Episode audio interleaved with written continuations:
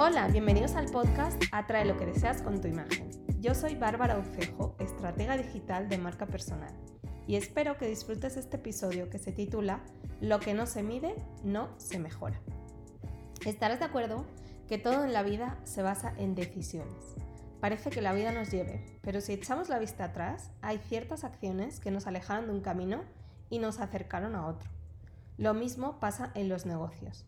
Y no diferenciaré si son online u offline, porque hoy en día no hay ni un solo negocio que no tenga, aunque sea, una mínima presencia online. Las decisiones de nuestra vida vienen marcadas por objetivos. Quiero una casa, entonces busco opciones, visito casas, hago ofertas y al final compro la casa. Quiero un coche, miro revistas, comparo modelos, miro presupuestos y al final elijo un modelo y lo compro. Y así con todo. Cuando uno emprende un negocio digital es muy sencillo medir si está funcionando o no. Para empezar, todo negocio digital va a basar su comunicación en las redes sociales. Eso sí está bien orientado. De ahí podemos ir midiendo nuestra cantidad de seguidores, nuestro número de likes, comentarios, compartidos, guardados.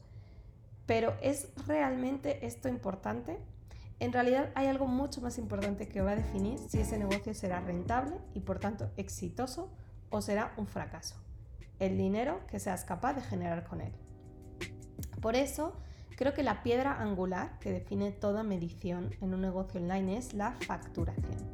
Si sabes cuánto dinero quieres generar, y no diré ganar, porque hay que restarle muchas cosas a lo que generes, entonces eso va a definir tantas acciones como las siguientes. ¿Cuál va a ser tu modelo de negocio? ¿Cuántos clientes vas a necesitar mensualmente? ¿Cuántos contactos de redes sociales necesitas activar? ¿Cuánto dinero necesitas destinar a publicidad?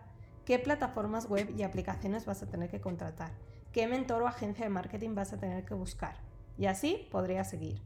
En cambio, si no tienes objetivos, no medimos y vamos sin rumbo por la vida, creyendo que las cosas van mal o van bien cuando en realidad no tenemos referencia de qué más bien podrían ir o qué tan mal están yendo. Sin objetivos, vamos a ciegas, malgastando nuestro tiempo, engañándonos a nosotros mismos y a los potenciales clientes, porque no podemos mejorarnos si no estamos dando lo mejor de nosotros mismos. ¿Tú tienes objetivos de facturación o eres de los que piensa cuanto más gane, mejor? Si te gustó este episodio, recuerda darle clic al botón de seguir, compartir con tus amigos y volver para escuchar próximos episodios que te ayudan a crecer online.